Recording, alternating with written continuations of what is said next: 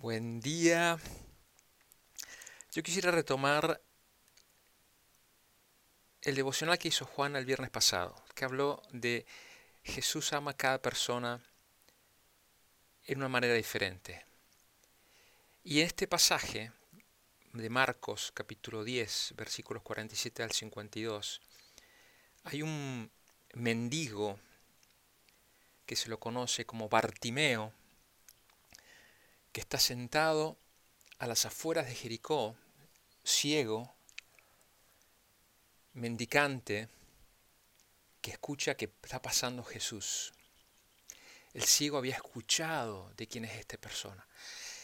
Este es Jesús.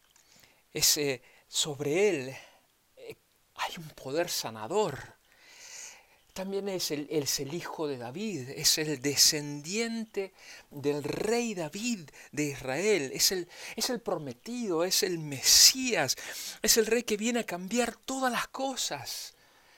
Y está pasando y comenzó a gritarle, Jesús, hijo de David, ten compasión de mí.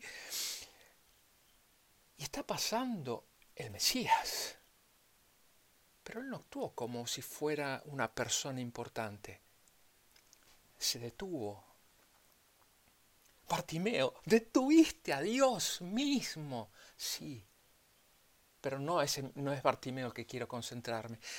Bartimeo, Jesús lo llama, lo pone delante suyo y le pregunta, Bartimeo, ¿qué quieres que haga por ti? Pero, pero, pero, Jesús, es, eh, eh, perdón, eh, yo estoy mirando de afuera, ¿no? Pero Jesús no es obvio. No, mira, es ciego, quiere ver, darle la vista y basta. Sigamos, hay un montón de mendigos en la calle. O, o gente que necesita, ciegos, paralíticos, cojos, leprosos. No. Le pregunta, Jesús no lo sanó directamente no asumió qué es lo que él eh, ve, como nosotros hacemos muchas veces. Nosotros vemos personas y ya estamos asumiendo, ellos necesitan esto. Pero Jesús se detuvo, tuvo un instante para preguntarle. Fue un amor de abajo hacia arriba. No bajó como una, una sanación que cae, que repara, pero no ama. Él amó escuchando a un ciego mendicante. ¿Qué quieres que haga? Muchas veces llegamos a mismo a Dios, a Jesús. Él está esperando que le respondamos, ¿qué quieres que haga por nosotros?